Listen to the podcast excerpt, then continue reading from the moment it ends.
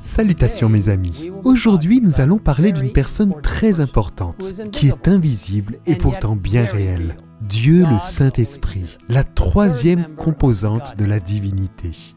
La cinquième croyance fondamentale des adventistes du septième jour explique le Saint-Esprit de la manière suivante. Dieu, l'Esprit éternel, a pris avec le Père et le Fils une part active à la création, à l'incarnation et à la rédemption.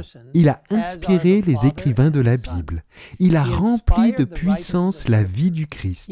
Il attire et persuade les êtres humains. Ceux qui répondent favorablement, il les régénère et les transforme transforme à l'image de Dieu. Envoyé par le Père et le Fils pour être toujours avec ses enfants, il dispense ses dons spirituels à l'Église, lui donne la puissance nécessaire pour rendre témoignage au Christ. et en harmonie avec les Écritures la conduit dans toute la vérité. Une nuit, il y a près de 2000 ans, Jésus a dit à Nicodème, comme le rapporte Jean 3, verset 5, en vérité, en vérité, je te le dis, à moins de naître d'eau et d'esprit, on ne peut entrer dans le royaume de Dieu. Jésus faisait référence à la nécessité du baptême d'eau et du Saint-Esprit. Expliquant le fonctionnement du Saint-Esprit, il a poursuivi. Le vent souffle où il veut et tu en entends le bruit, mais tu ne sais pas d'où il vient ni où il va. C'est aussi le cas de toute personne qui est née de l'Esprit. Une part importante de l'action de l'Esprit consiste à nous convaincre de nos péchés, à nous amener à la repentance et à transformer notre vie pour qu'elle ressemble à celle de Jésus. En parlant à ses disciples du Saint-Esprit, Jésus a dit en Jean 16, verset 8, Quand il sera venu, il convaincra le monde en ce qui concerne le péché, la justice et le jugement. Il a poursuivi en disant, Quand le défenseur sera venu, l'Esprit de vérité, il vous conduira dans toute la vérité. Une tâche importante du Saint-Esprit est de nous aider à comprendre la vérité que Dieu a révélée dans la Bible. Examinez cette explication puissante de l'œuvre du Saint-Esprit donnée par Ellen White. Son œuvre consiste à établir et à maintenir la vérité. Il commence par habiter dans le cœur en tant qu'esprit de vérité, et c'est ainsi qu'il devient un consolateur. La consolation et la paix procèdent de la vérité. Il ne peut y avoir de vraie paix et de vraie consolation dans l'erreur. Le Saint-Esprit, dans les Écritures, parle à l'intelligence et grave la vérité dans le cœur. Il dévoile ainsi l'erreur et l'expulse de l'âme. En tant que partie intégrante de la divinité, le Saint-Esprit a toujours existé et la Bible le révèle comme une personne et non comme une force impersonnelle. Il lutte comme nous le lisons dans Genèse 6, verset 3, où le Seigneur dit, Mon esprit ne contestera pas toujours avec l'homme. Comme indiqué dans Luc 12, verset 12, il enseigne. En effet, le Saint-Esprit vous enseignera au moment même ce qu'il faudra dire. Il convainc, comme nous l'avons noté dans Jean 16, verset 8. Dans Acte 13, verset 2, nous le voyons diriger les affaires de l'Église.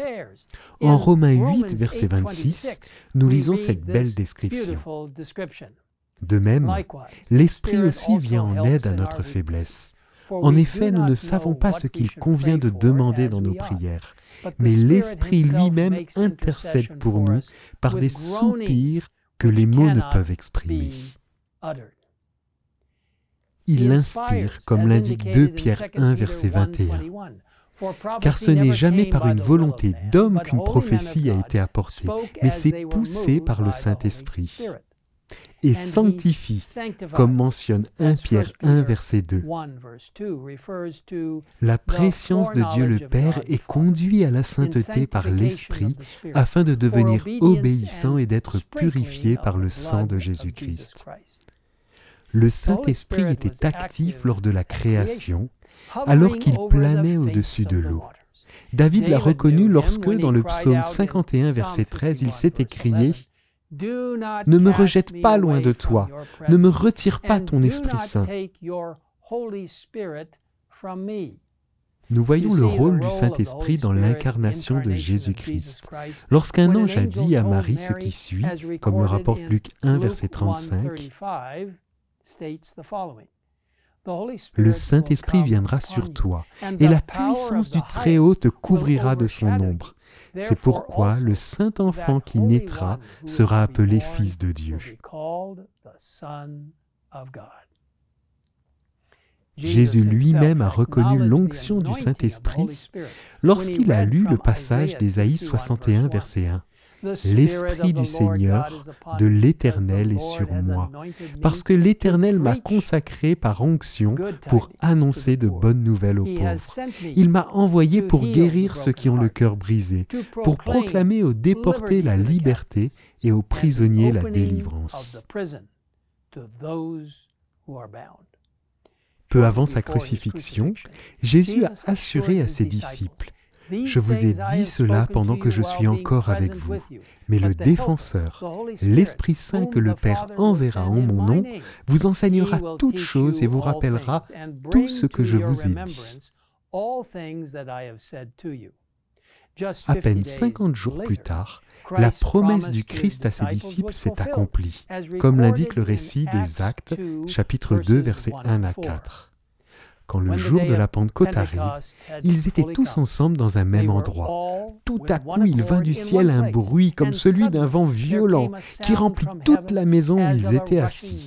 Des langues qui semblaient de feu leur apparurent, séparées les unes des autres, et elles se posèrent sur chacun d'eux. ils furent tous remplis du Saint-Esprit.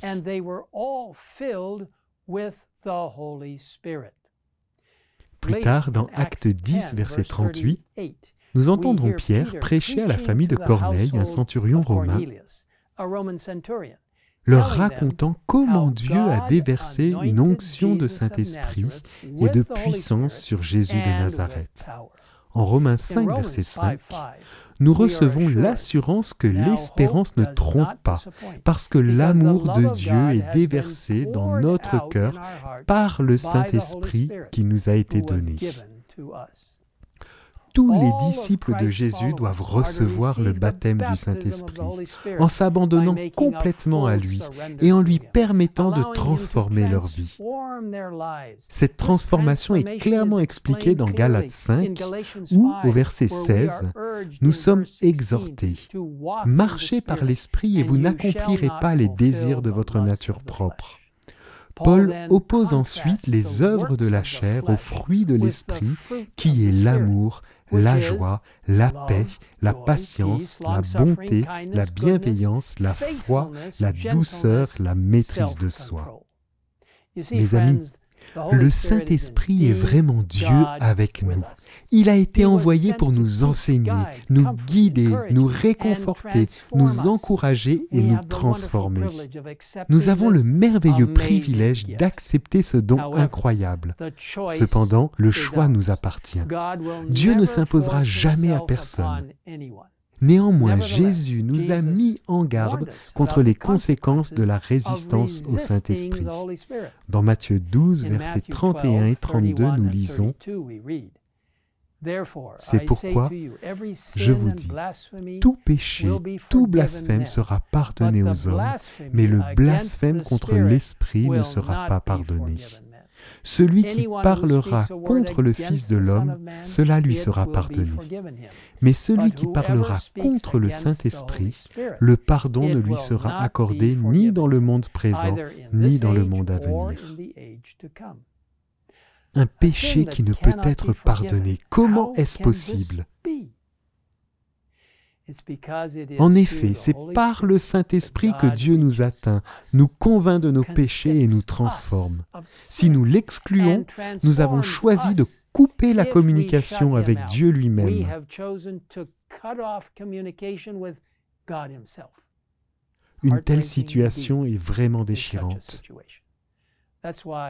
C'est pourquoi il est si important pour vous, pour moi, pour nous tous, de tenir compte de l'appel lancé dans le psaume 95 et répété dans Hébreu 4, verset 7.